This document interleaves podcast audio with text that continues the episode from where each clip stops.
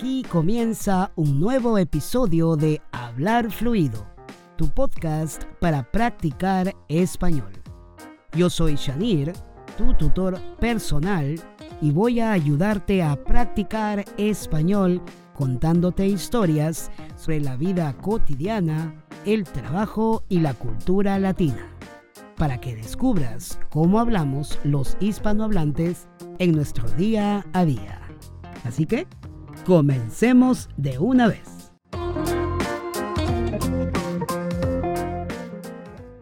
Muy buenas, ya mismo estamos empezando un nuevo episodio de Hablar Fluido.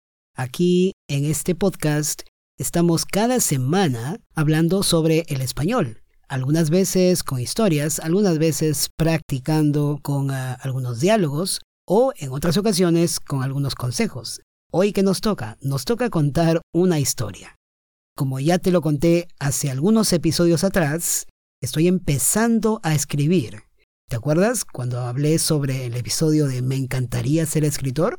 Pues creo que ya está siendo una realidad poco a poco. De hecho, para probarlo, hoy estoy en este episodio narrándote una primera historia de ficción.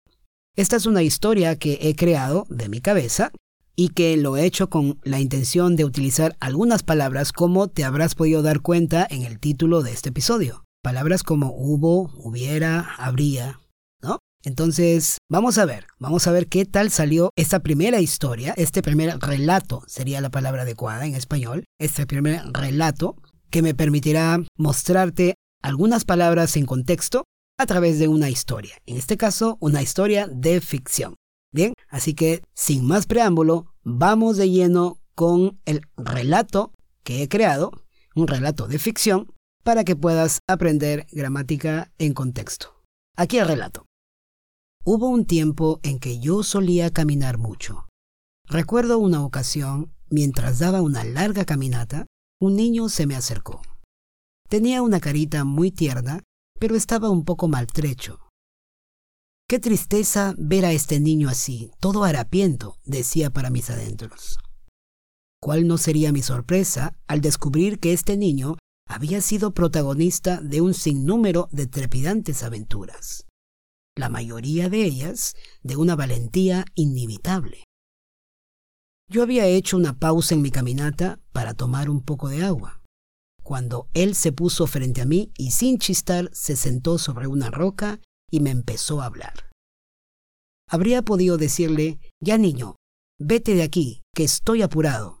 Y de verdad lo estaba. Pero por alguna extraña razón, no lo hice. Su voz era tan encantadora que al instante me quedé conectado con su discurso. Tenía una voz firme y un vocabulario muy florido, muy avanzado para la corta edad que aparentaba. Para estar seguro, lo interrogué. ¿Qué edad tienes, chico? Le pregunté. Diez años, señor, me contestó. En ese momento quise decirle, si tan solo hubiera podido tener tu habilidad para hablar cuando yo tenía tu edad, mi vida habría sido diferente. Pero no lo hice, más bien seguí escuchando. A medida que me contaba sus historias, me di cuenta que eran actos de servicio casi heroicos. Hubiera sido muy difícil de creer todo lo que me contaba si no fuera por un evento en particular del que yo sabía con certeza que había sucedido en el pueblo y que fue muy comentado en las noticias.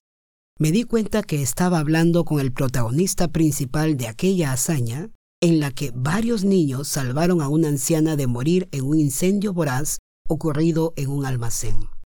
Era él, el líder de esa brigada de niños salvadores.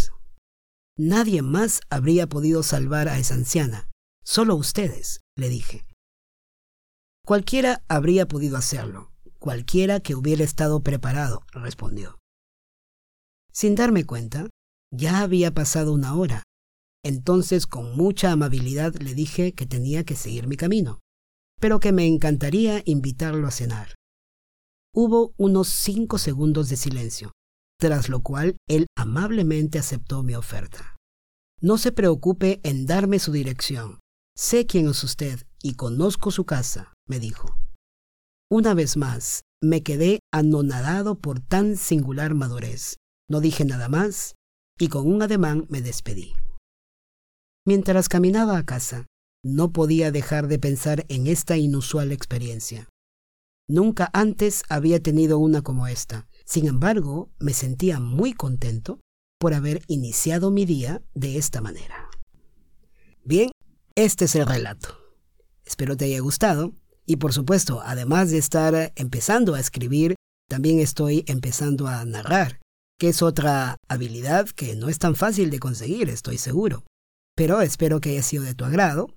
Y claro, siempre te digo, si tienes algún comentario, alguna idea o sugerencia, no olvides que puedes contactarme en hablarfluido.com barra contactar. ¿Qué te parecen estos relatos? ¿Quieres que lo siga haciendo? ¿Te parece que deben cambiar un poquito? Cualquier cosa, cualquier idea que quieras darme, con mucho gusto.